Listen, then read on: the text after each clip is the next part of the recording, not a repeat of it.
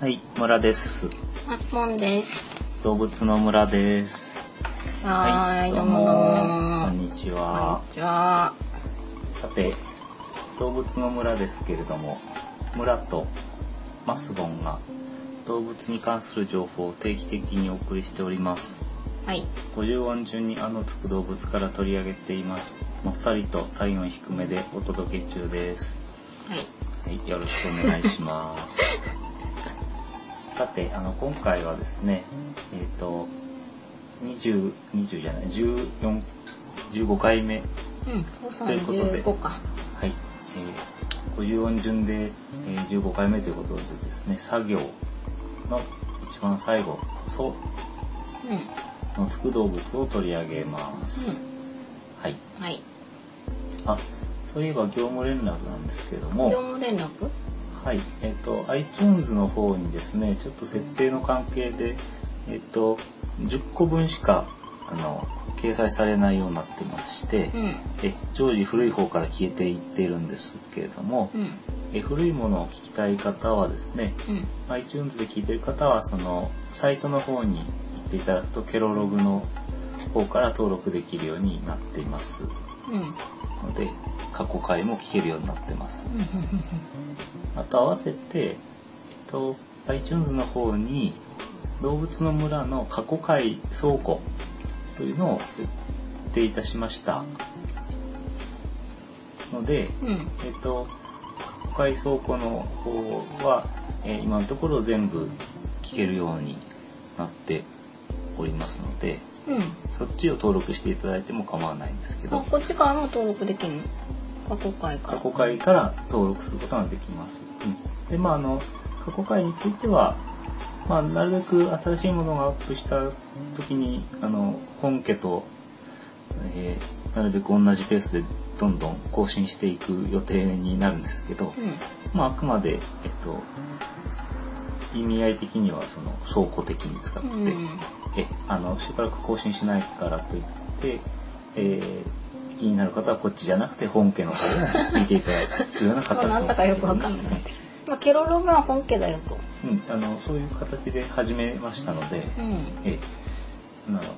そんな感じです、は。はいい、よろしくお願いいたします。お願いいたします今私わかりませんけ ど。はい、でそうなんですけれどもあ、戻ってきた。ははいそのつく動物なんですけどい。どうでしょうかね私いろいろ考えたんですけどうん。動画名やんないの。ゾウガメ、ゾウリムシ、ゾウムシ、ゾウとかっていう、まあ、大体ゾウがつくものが多いですよね。あーはいええで、まあ、すっぽんから入りまして、迫る箱ガメ、ゾウガメっていう、うん。さすさ作業のうちの数世そう全部亀で行こうっていう作戦もあったんですけど、うん。やめちゃっそた。れはやめまして、背は声優ちを取り上げましたんで、はい。でで、そもですね、えー亀を取り上げることなくしまして、うん。今日はゾウを取り上げていきます。そう。はい。なんか思い出はありますかお花が長いのね。そうですね、お花が長い。 お花が長いですね。長さも長いらしいよお花もね。長いですね。うんはい。生まれた時から長いですね。ああ。早速、じゃあ象についてご紹介していきましょうか。うん。はい。さてですね、象なんですけども、うん。あの象は哺乳綱ですね。哺乳類、哺乳類の象目。えー長い鼻の目とかで長尾目に属する動物の総称でありまして、うん。陸生哺乳類で現存しているもので最大の大きさを誇っておりあ、ます。現存で最大。うんはい。うんうんあの、象の仲間では、あのえー例えば化石になっているようなナウマンゾウであるとかですね、うん。まあ、俗にマンモスと呼ばれてたのとかもいるんですけど、うん。ナウマンゾウは現存の、えーアジアゾウぐらいか、それよりちょっとちっちゃいかぐらいの大きさしかないですね。あれそうなのうんへえ。マンモスと言われるものはちょっと大きかったやや大きくなるんですけど、うんマンモスの中でも一番大きいって言われてたそのステップマンモスっていうのがいるんですけどステップに住んでたマンモスなんですけど、うん。えっ、とそれが、えーマンモスの中でも大きいですねかなりそれは現存のものよりも一回りか二回りぐらい大きいうん。という形になってますがだったら今の時代もというかまさに今生きてるこの時代もですね、えー陸上の動物哺乳類では一番像がでっかいわけでございます。うん。はい。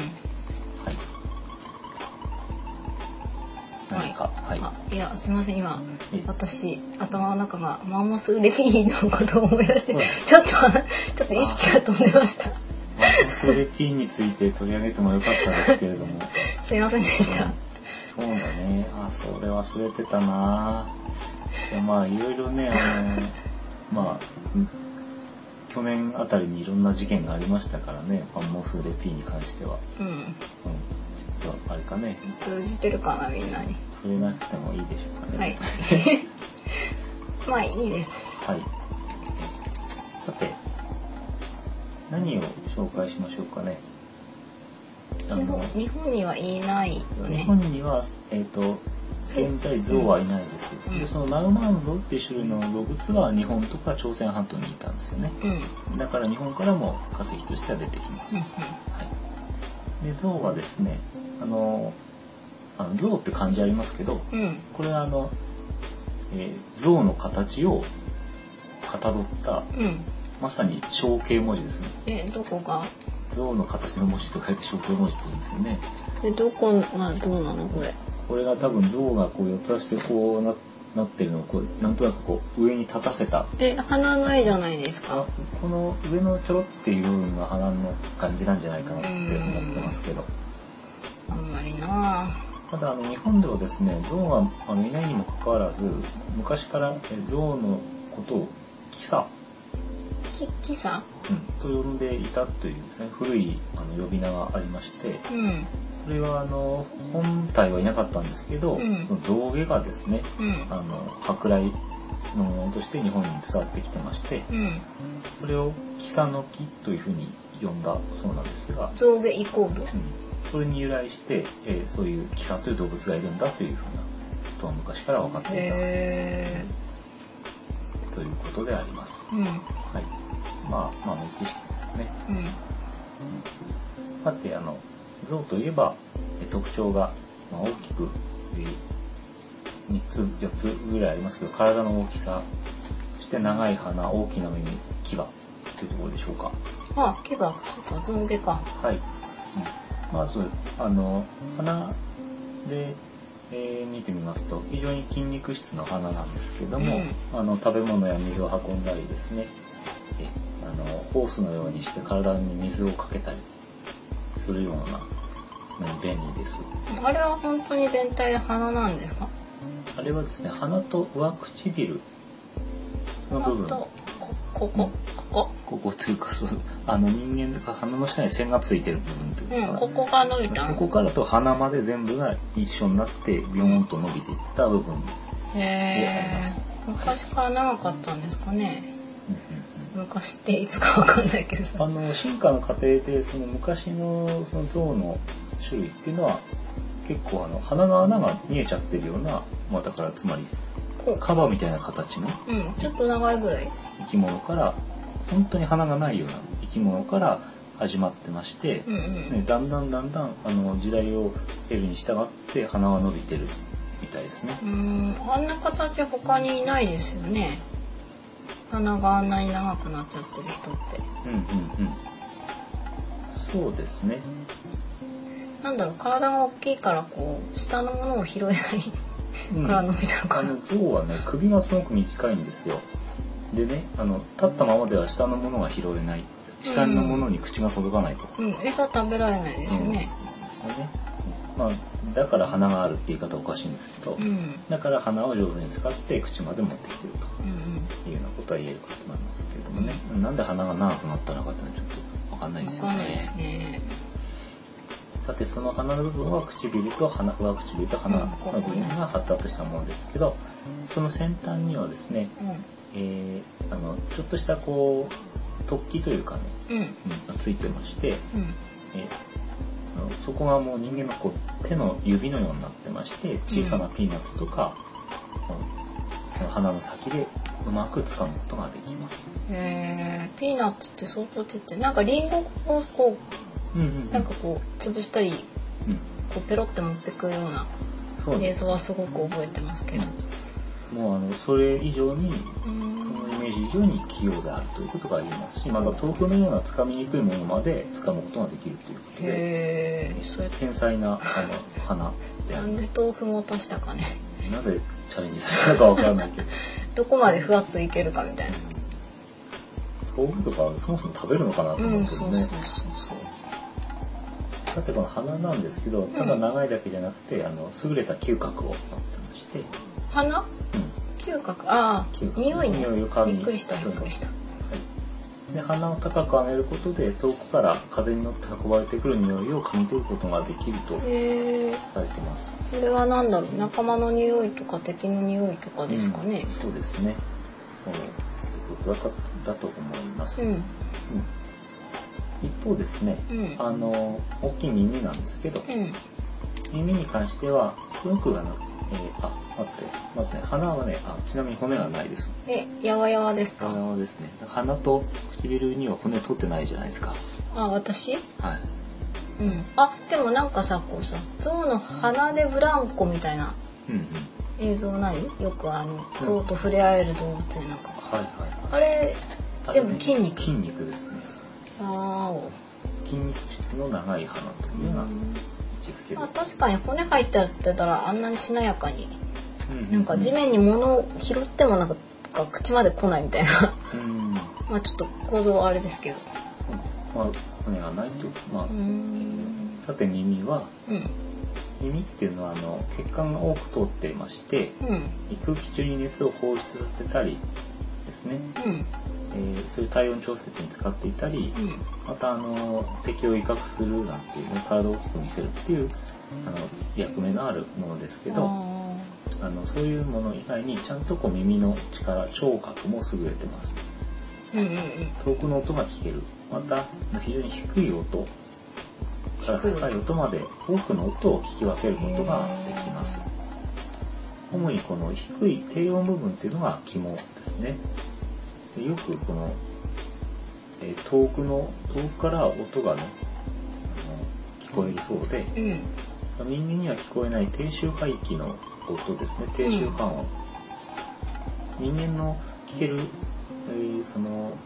周波数っていうのは 20Hz 以上になるんですけどうん象は 16Hz から聞けるうんということで、すごい人間に聞こえない音が聞こえるんですけどそれで会話をしているとされてましてえ象同士が象同士が、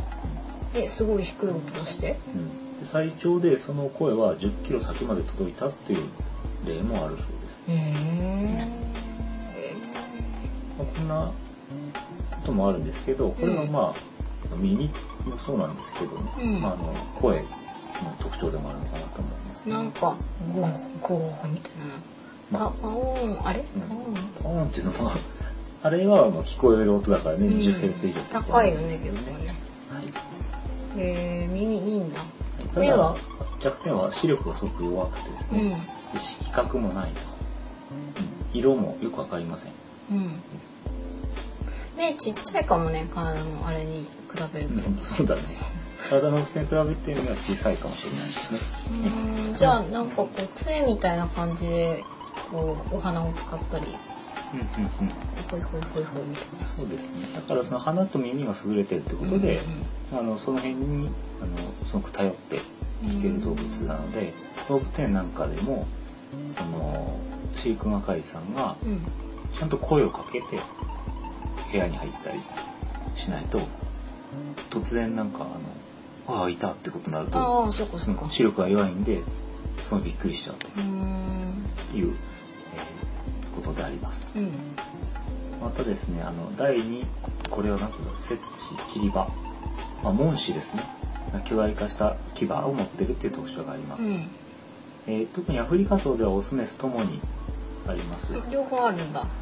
でアジア層については、まあ、一応あるにはあるんですけど、うんまああのほとんど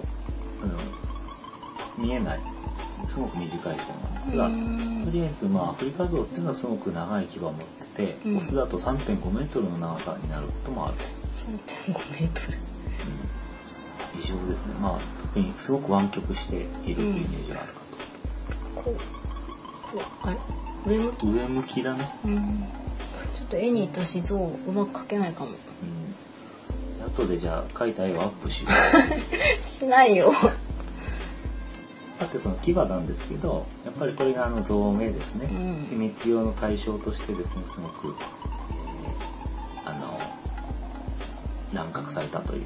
造名目当てに乱獲されたというのは牙や象、牙や象じゃない、牙や角があ る動物の差がといいますか、なんかかわいそうな、ね、そういう共通点があります。うん。そんな感じが主だった特徴でしょうかね。はい。はい。何かありますでしょうか。どうえっ、と、群れで生活するのかな。は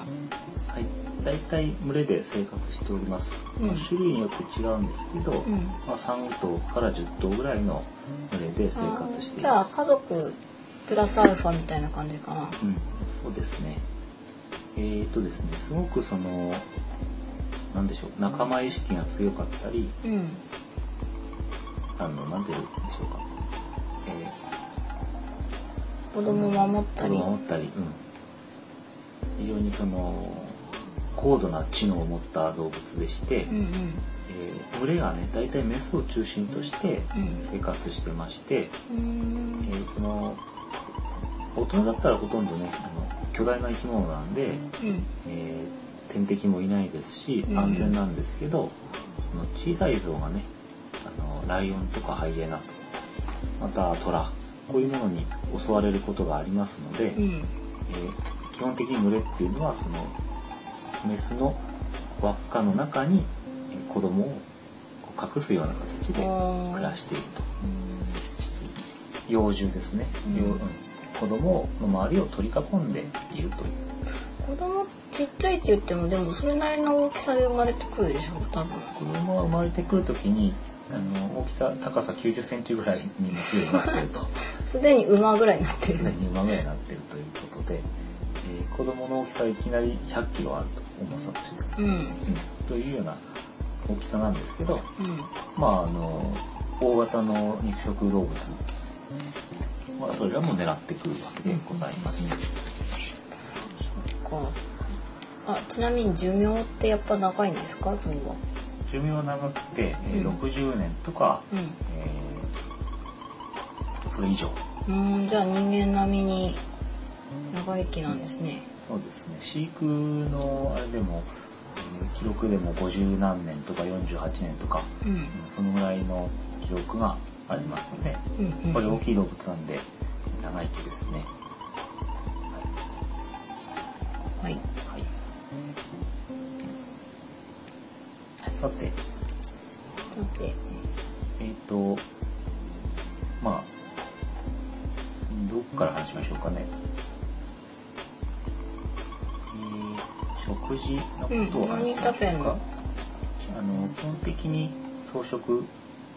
私さっきリンゴって言ったけどさリンゴって、リンゴ食べてるシーンあると思うんですけど、うん草や葉っぱ、果物や野菜などを食べます。うんうんでその他ミネラルを取るために泥や岩塩などを食べることもあるそうです、へえ泥泥じゃあ土食べてるよあの人みたいなうんうんあーそういうこともしばしば見られると、でかなり強大な動物なので、うんうんあの餌の量も半端でなくて、うんうん1日に150キロの植物をうん食べ100リットルの水を必要とし ます、 100リットルってわかんないけどわかんないけどわかん100なリいッけトどルですよ。100リットルわかんないけど100リットルです。お風呂はどのぐらい溜まるんですかね。うなんんかあ10わかんない10リットルあれ10リットルじゃないよ全然少ないでし20わ かんないねわかんないょ。どのぐらいになるんでしょうかね。ちょっとまあとにかく大量の食物と大量の水を必要としてまして、うんえー野生の個体の場合ほぼ一日中何かを食べてると。やっぱ草だからエネルギーあんま取れないんですそうなんですね草はエネルギーはあんまり取れないしこの象自体もすごくエネルギー効率が悪くて、うんえっと、もう半分消化したようなだ状態で奮闘して出してしまうっていううーことらしいんんですねなのでいっぱいあの取らないといけないとうんうん大体1日に10えーアフリカゾウの場合14時間ぐらい食事をしていると、 24時間のうち14時間うんああずっと食べてんだそうですね、うんこれがまた、うん、悲しい話なんですけどうんあの森林伐採などでですね住むとこが減って、食べるものも減ってるんですけど、うんあの人間が頑張ってその植林をしたりなんかして、えうんーその環境を保とうとしてもですね、うん象の食欲があまりにも、多くて多くてうん追いつかないと。え何木を根根こそぎじゃないやどんどん葉っぱ食べちゃもうどんどん象が食べていっちゃって、ううん象自身が環境破壊の元凶になってしまうっていうようなことも、えー逆説的ですが言わなれんてかでいもますさもともとそこに象いたんだからもともとは木足りてたんだよねきっとそうそうまあこういう場合は基本的には人間がいなければよかったって話なんですけどちょっとなかなかあのじゃあ人間が一旦壊したバランスをなんとか直そうとするんだけど現地のゾウさんうんがもっと食べなきゃなんないからうん、うん、増えないみたいな感じになっちゃうんだ。そうなんですね。あでこの1日 150kg のえ食物植物、ーうん野菜ですけどえ例えばえキャベツって自分家で自給自足を考えた場合ってえ計算したものを見たんですけど、うん大体まあ1年間で54トンのキャベツを食べるだろう というそれには2.5ヘクタール必要ということなんでうんこれは東京ドームにすると、うんえー、1,2,3,4,5杯 5, 5杯分というか東京ドームえー5つ分ぐらいの面積の畑がないとうん象1頭を買うことができないと。それオールキャベツ畑にしてそして、うん毎日さあ食べてそうそうさあ食べてってやってという養うにはそのぐらい。そうですね、うんということで、へーまあ、それを考えても相当量の、えー食べ物、えうーんえじゃあさはい動物園ってすごく大変なんじゃないの象象園みたいなところとかうん、そうですよね造園はあのまあ造園というか動物園ではこの野菜ばっかり与えてられないので、うえっとやあの今はキャベツで換算したんですけんど、うんあの単純にあの青い草であるとか、えー藁のようなあのうん枯れ草であるとか、こういうものを食べさせてます。うんうんで野菜とかだと結構あのすぐやあのね人間が食べやすいようになってますから、うん柔らかくてすぐ咀嚼しちゃうんだけども、うんあの干し草みたいなものだといいっぱい噛むからうんいあの時間を稼げるというやそれで満足してくれてるのはいいけどねかったかったなんかあの何ですかあれはペレットっていうかあの固形化したあえ餌餌草食動物用のねそういうものをつ使っているそうです。あーじゃあちょっとあーでもどうかなキャベツうーんキャベツ取れない時期とかねどうするのかなとか さうんそうそういう疑問もちょっと生じました。キャベツだけで育ててるわけではないのでここは足からずであうる。ん、まあ例えばの話というかはい。はい。はい、さて、うん、えっと、ちょっと、あの、今、何気にアフリカ像とアジア像って言っているんですけど、像には大きく2つの種類、今、分かれておりまして、私インド像言ってたなこのえ間インド像って呼ばれているのがアジア像うんの仲間になります。で大きくアフリカ像とアジア像という種類が、種類に分けられるというふうに考えていいと思います。はいはい、でこれあの違いがありまして、うん見分け方というのをえー考えるために、えー違いを一覧化しましたのでちょっと紹介させていただきますと、はいえーまずアフリカでゾウを見かけた場合はアフリカゾウということでいいと思い ます。はいそれ言う必要あんの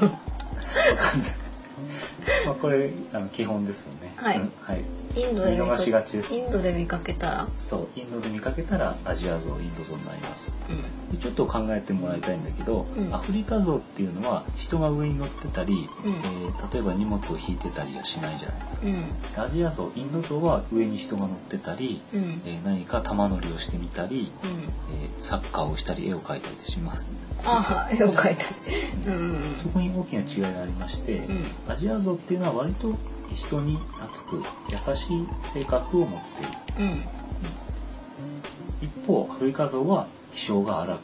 人にはなれません、えー、じゃあなんだっけ、えー、と象使いはうんプリカソを乗りこなしたいとか思ったとしてもちょっと無理なんだまああの厳しいですね基本的にあの人間と共生してというかあのペットのようにして刺激していたりするものはインド像アフリカ、えーアジア像になります、あれでもアフリカゾウってさうん日本の動物園いるいる、いるんだ、うん私多分見たことない気がするまあまあいいけどはいいますはいちょっとどこにいるかは調べませんでしたけれどもあの意外とポピュラーに見れるのうで、はいーん、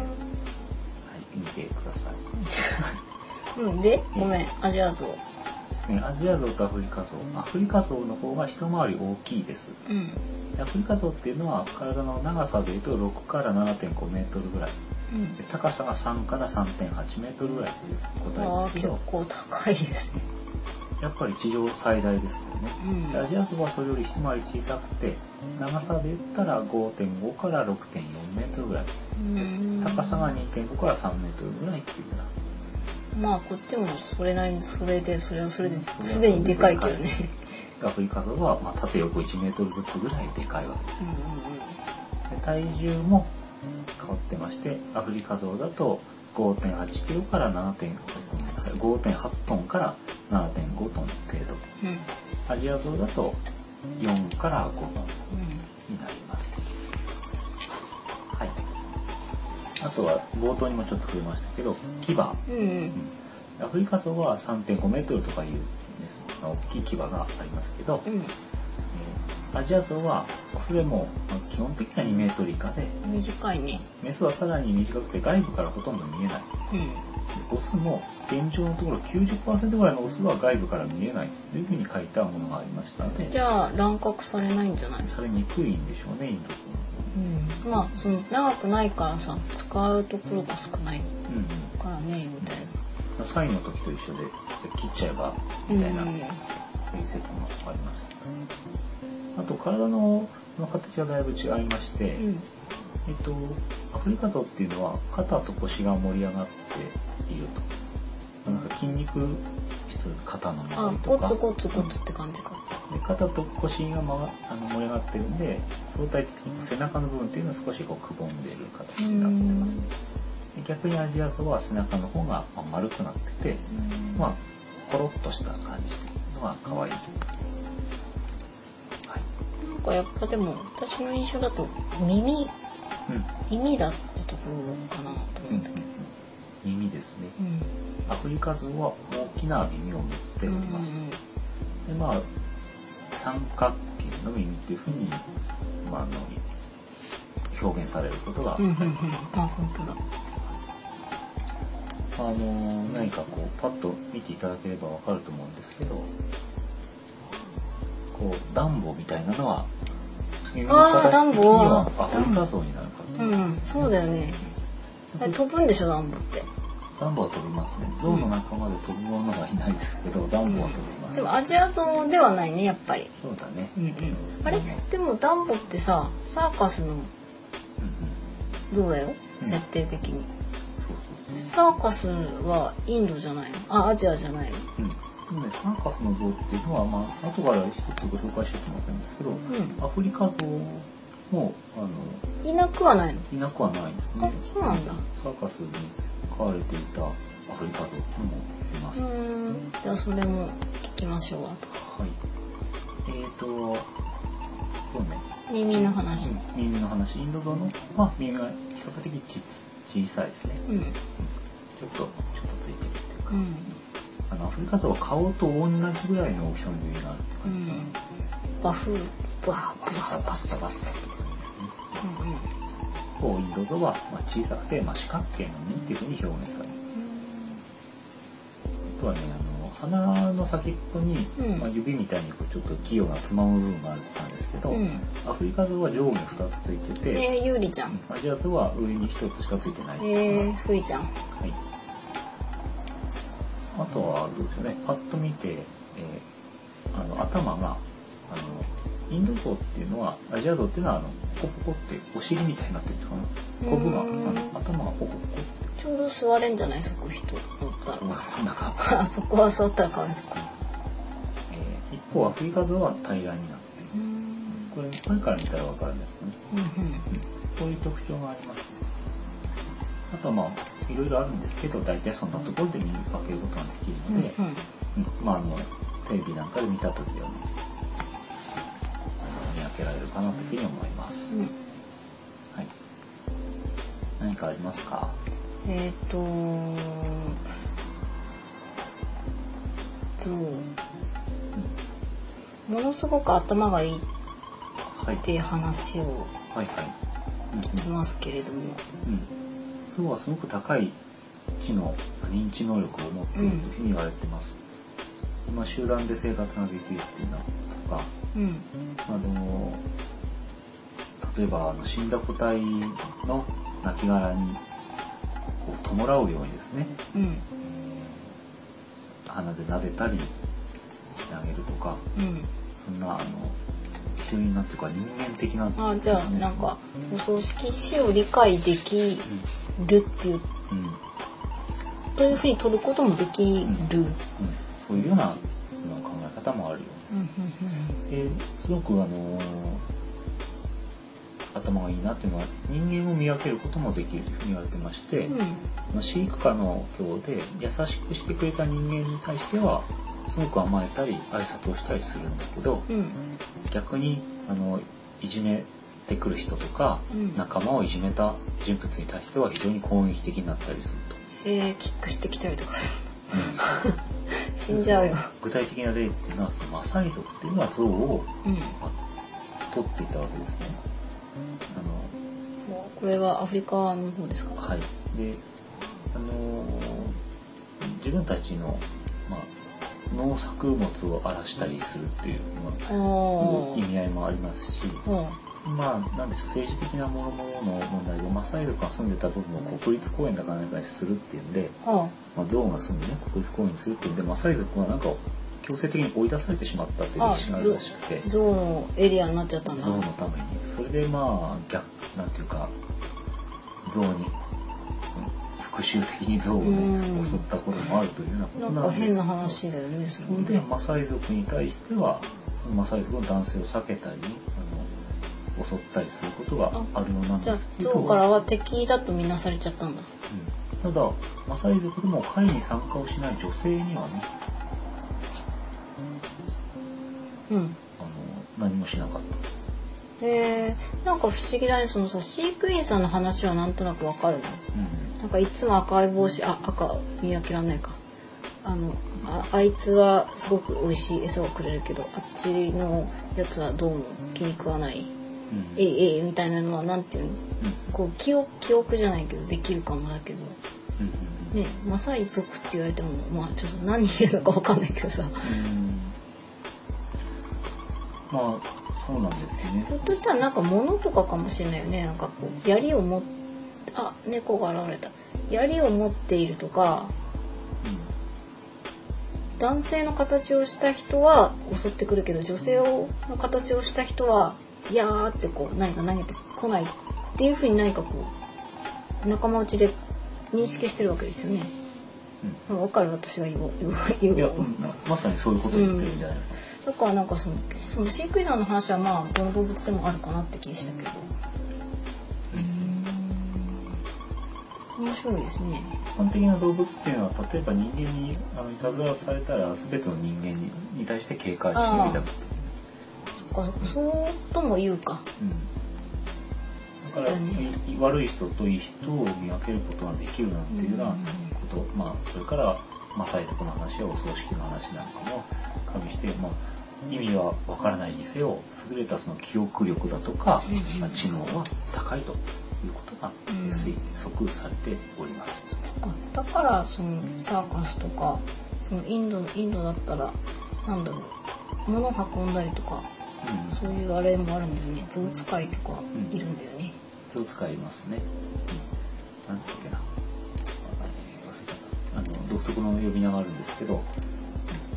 あアト使いなんかは、あの、ね、3歳ぐらいかな、の像から調教していって、うんうんうんそれはなんていうか、調教っぽいからね、なん他の動物、お猿でも犬でも猫でも芸をね、やる動物がいますから、まあ、まあそれと比べて頭いいんですみたいなうん、まあねそういうわけにはならないんだろうけど、まあね、少なくとも、猿やうん、犬は、お葬式をしたりはしないんですよね。うん、なんか猿はちょっと聞いたことあるかも、あ、そう。うん、ちょっと今思い出せないけどちらっとああれは絵は絵それについては大した話じゃないなと思ってしまっておりますね。絵画の才能は海外の才能は、鶴ちゃん的うなん、鶴ちゃんぐらいはあるんじゃないかって。はいはい。そんな感じであります。うんなんか面白い豆知識とかないんですか面白い話というのはですね、ちょっと2つ、あの、用意しまして、はい全くこれ知らなかったんですけど、うんマストという、ね、話をさせていただきます。えし何々しなければならないうん、それのマストに、うんマストに、後ろに H がつくんだね。 MUST H。書いてマスト。うんムなスんトというなんです形になりかますが、なんかこれ香水の名前みたい何なかと申しますと成熟した成獣のオスにはですね、うんマストと呼ばれる一定の間の間、えー一定の期間凶暴になるっていう時期があるんだそうですね。気が荒い時期がある長い時期がそれで、うんまあ、今まで優しかったサーカスの像が突然調教師を殺してしまったりするっていう事件はかなり昔から何回も何回もあるんですよ。はそれはこのマストの時期だったというふうに考えられております。あはいでこれは何かっていうと、うんあの象の発情期っていうふうに考えられてるみたいなんですが、うんオスだけが、ね、起こる突如うん暴力的になったり、うんうんまあ、あの自閉的になったりするってこともあるそうなんですけど、うんあの通常の20倍ぐらいの男性ホルモン、まあテストステロンというものがえ出て、うんえーまあ、数週間から数ヶ月の間暴力的になるという時期えがあるんですねー、じゃあこの時期はガールフレンドが欲しいからうん、なんかこれを取ってくれみたいなうん、なんかね調べたところによるとマストの時期をオスの像は勃起しないとか書いてあるところもありまして、うん本当のところはちょっとわかんないんですけど、うんとにかく危ない時期なので、うんこの時期のオスの像はもうあの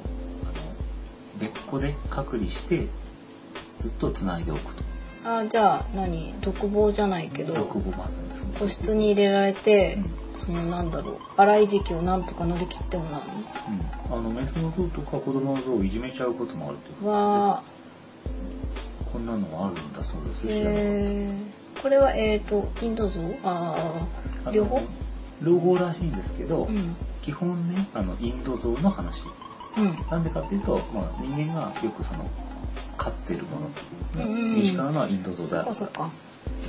アフリカ像はもともと気象が荒いので、うんまあ、マストの時に気をつけるっていうか常に気をつけないといけないっていうことで、まあ、あまり問題にはならないんへですけど。えうんあのゾウのね目の後ろ目と耳の間の部分からうん何かタオル状の液体がどんどん出てえリアルで出てリアルに出ていくんですよ、うんね、でそそれがずっと垂れた跡が残って、うんえまあ、この時期のゾウっていうのはなんかそのなんかが垂れた跡が耳だれみたいなものが口の端っこの方までビラーっと垂れてると、えー、でもそれ見えてたらすごくわかりやすいんじゃないうんだからその分かるんだそうですああ、うんそろそろマストだなとうんとか、まあどこかの動物園では、えー、とマストに近くなると、うんその象の小屋の、ね、床を掃除するときによく泡立つと書いてあったから 多分なんかその尿とかの成分が変わってきてんじゃないかな。ああなるほどそうそいう意味の分泌うんがうんあホルモンバランスが大きく崩れるそうですねで何のためかっていうのも全然わからないということらしいんですけどーうんそんな話うんマスト知りませんでしたうんもう一つはい豆知識はいジャンボ。えそれアフリカの挨拶とかじゃないこれアフリカのスワヒリ語の挨拶なんですけど、のうんえっ、とね、えージャンボジェットのジャンボってあります、ねうん。これはゾウのジャンボって名前のゾウのから来た言葉らしい。え、そんなゾウいるのジャンボっていうのはあアフリカスワヒリ語の挨拶であるジャンボっていうのは、うんあのローマ字で綴ると JAMBO なんですけど、うん。あの大きいっていう意味のジャンボは JUMBO、うんあ、違うんだ。これはあのえっとですねこの像ジャンボっていう像は1861年にあのアフリカで生まれたんですけどうん。現在のマリっていう国ねうん。えーそれから、まああのえーフランスイギリスアメリカ、まあ、カナダっていろんなとこ行ったんですけどうん。うまくこれ改ざんされたアフリカ像でありまして、うん。えーあのサーカスで人気になってたと、えー、じゃあ人気のサーカスゾウさん、うんうんジャンボさん。うんアフリカ像だけどあの言うこと聞いたわけですね、うんでこれはアメリカにいる時に、うん。えー、とバーナムっていう、えーフィニアフィニアス・テイラー・バーナムさんっていうそのサーカス団の団長さんがいるんですけど、うん。パーナマンのデイリーサーカスっていうね当時そういう名前でやってたサーカスに買われてきた、うん。えー像なんですけど、うん。このバーナムって人は非常にその宣伝がうまくて、う。うんちに世界一大きな像がいて芸をするようなんですって、うん。えー大成功したわけですね。うん。うん。でその世界一大きな像の名前がこのジャンボという名前で、うん。えっとこれはあのロンドンに行った時にうん。ロンドンの飼育係がそのスワヒリ語のジャンボっていう言葉と挨拶ねうん。それと同じスワヒリ語で州長を意味するジャンベあれジャンベジャンベジュンベかなまわかんないけあど。こういう言葉なんですけどこれをなうんか合わせて作った名前だっていうふうに言われてーん。ます。でそのアメリカにおいてそのバーナムが、えー世界一大きな像ということで宣伝しましてその巨大さがですね、えージャンボとこの結びついておりまして、今今でもそのねボーイング747旅客機なんていうものをジャンボジェットなんて言いますけどうん。大きいものを代名詞と、えー、じゃあ象のお名前がうんうんそうなっちそゃっもそもこれが像の名前だったっていうた知らなかった知らなかったんですけどね調べてたら、ね、ゾウジャンボという名前の由来あの言葉の由来はゾウの名前から来ているというのは有名な話ですがとか書いて あったので知らない有名らしいんです聞いてないよとうんこのゾウ結構大きくてえっ、と死亡の際にはですね死んだ時には大体あの体の高さが4メートルぐらいあったってことでかなり大きい部類にアフリカゾウでも本当に大きい部類になってたと。じゃあまんざら嘘でもなかったんまんざらだ嘘世でもない界一大きい像だよという、うん、ままあ厳密に言ったらちょっとわかんないけあ、どわかんないいけど、まあ、大きかったのは間違いないんじゃないかうんうんということであります。うんはい。豆知識でございました。うんはい何かあとありますかうん。いいですかあとは特にあ寝る時どうするの立って寝るの座るの寝るときあれキリンの話じゃない寝けるとどきどうだったかなあでも座れるよねなんか座れますよね。アジアゾウかなんか人乗せるときさクイッてうまくあそれ楽だかなあの、まあ、アジアゾウもそうだね。うん。寝るときどうだったかわかんないんですけどう、んあの、あんまり長く寝ないんですよね。えそうなのうんでいっぱいあの食べないといけないから ほとんど一日中食べてて、うんう寝るのは2時間から3時間ぐらいっていうふうに言われてます、ーん割と寝ないねうん、ほんであのねなんか動物園でもそのグーグー寝てるとこはたまに見せないらしくてうんただあそうそう立って寝るケースが多いみたいですねなんか突然動かないなと思って見てたら、うんカクってなってえ何それあの入ったのああ入 ったのあっておおみたいななんかうんちょっとうとうとしちゃったよみたいな風になることを眠いん見じゃんやっぱかける時もあるっていうことで眠い眠いじゃ ないまあ、ね、ちょっとしか寝ないそうですねうーんはい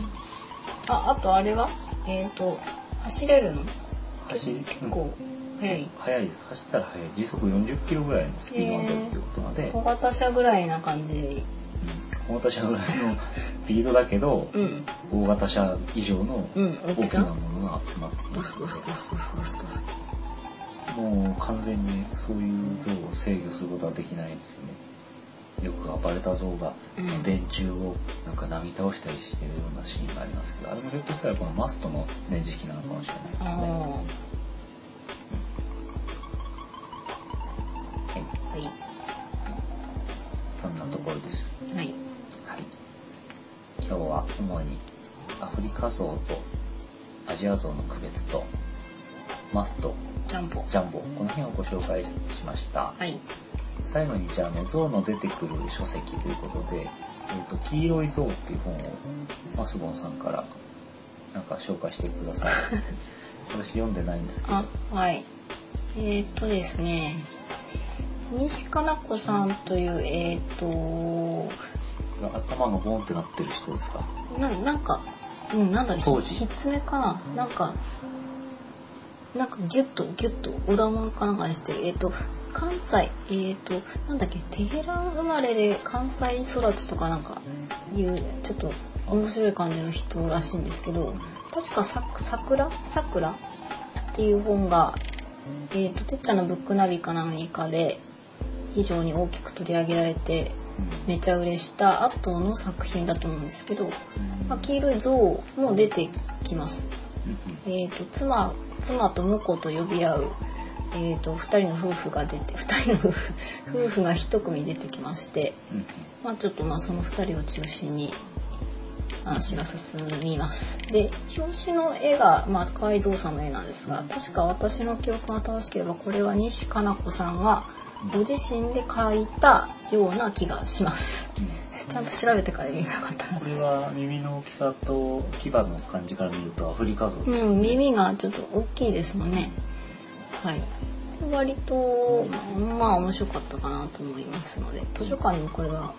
必須であり、あると思いますね。うんうんはい。なんか聞いたことありますはい。あ、あと、もう一個思い出したんで言っていいですか。はいはいえっと、映画ジュマンジかな。おおーしまいなんかあの、私あの映画めちゃくちゃ怖くてちょっと苦手なんですけど、面白かったんだけど、なんか象がブワーっと走ってくるうん映像がああわかるわかる、うんこの映画怖いですよねすごくうえっ、ー、となんだっけあのおじさんなんて言ったっけんうんうんどのおじさん主役のおじさんロビー・ウィリアムズあーなんかあの器用なあ男性俳優さんがまああるんですいるんですけどねなんか変なゲームでゲームに上がらないと終われないみたいな なんかすごい怖いこれはえこれが最初のやつでしたっけなんかこれパでートす2ねみたいなのもパート2もあるけどスーラザ・スーラスーラうんスーラなんか絵本も多分ありますねこれうんうんジュマンジジュマンジ怖いですね象のシーン必見かなと思います、なんか見たいような気がしてあれ見てないのうん、見る機会がなかったね。あと12モンキーズにも一瞬象が出てきたような出てこなかったようなへえ。トゥーモンキーズ。 12で合ってる13だったりしないかあれ、ブラッピーが出てるやつそだうっけ。ブラッド・ピットが出てるなんだっけテディ・ギリアムの監督さんの近未来みたいな。そうそうそうそうこれ私すごい好きな映画なんですけどこれもちょっと像出てきたかなもうそこ言っちゃうとネタバレかなみたいな、まあ、まあ言っちゃったけど 猿は出てくる。えそうだっけ出てこないな。トゥーモンキーズは。あモンキーは出てこないんじゃないのかあ、そっか。なまあでもそういうことなのかなこれはね、見た気がしますうね。ん見たんじゃないかな、うんテレビでよくやってますしねまあそんなとこですかねうん。うん、うん、二本、三本紹介してもらいました。ああとなんだろう夏だとかわいそうな像とかああ、かわいそうすぎる。ああれは、なんだっけなもう調べたんだけど、あの、ーなんだっけどっかの動物園で戦争が始まるからトンキー、トンあキーじゃないあそうかもなんか花子っていうのとなんか一緒になっちゃってるんだよな、うん頭に。なんか餌をあげれなくなっちゃってうんでも餌が欲しいから一生懸命お辞儀とかしてさなんかやんだよねあの日本にはやっぱり戦前から象が結構いまして、うんそれであのそれこそ花子トンキーのように、えっと餌があげられなくなったので餓死させられたとかですうんね、うんその戦時中もしねその檻が破られてあの町に出て行っちゃうと大変なことになるということで、うんうん殺されてしまう象っていうのはですね結構記録に残っておりますうんトンキーとかね花子こんなんですねうんうんこの辺は今図書館に行けばあの図書館の職員さんに聞けば一発で出してくれたらいい図書館だと思いますうんなるほどはいまあ私の主観ですけどだそうであはい、ります結。構あったね象の本とか言われてさっき黄色い象しか思い浮かばなかったゾウはあの結構これ本もそうなんですけどやっぱりあの暖房しかり可愛いイメージもあったりなんかして、うんそのキャラが立ってますよね特徴がいっぱいあるからだから本になってたりうんあとス割ッポとンねとかよりねそうそう人間も結構好きなのでその象に関わるなんていうかあの、ね、いろいろな事件というかトピックはあるんですけど、うん今日はその中からちょっと絞ってはい紹介しましたけど、結構長くなっちゃいましたはねい。すいませんはい、そうでありました。は象でしたい、これで、えっと、作業が終わりということですね。おえ疲れ様でお疲れす様でございます。一応、えっと、確認問題は10回に1回っていうペースであるので、うえんっと、えー作業が終わって、他行が終わった後にもう1回入れるのあでそっかそっかタ行かはい、であります。タは次回は他ということになりいます。は考えておきまい、すではまたお楽しみに。はい、さようなら、はいありがとうございましさようならた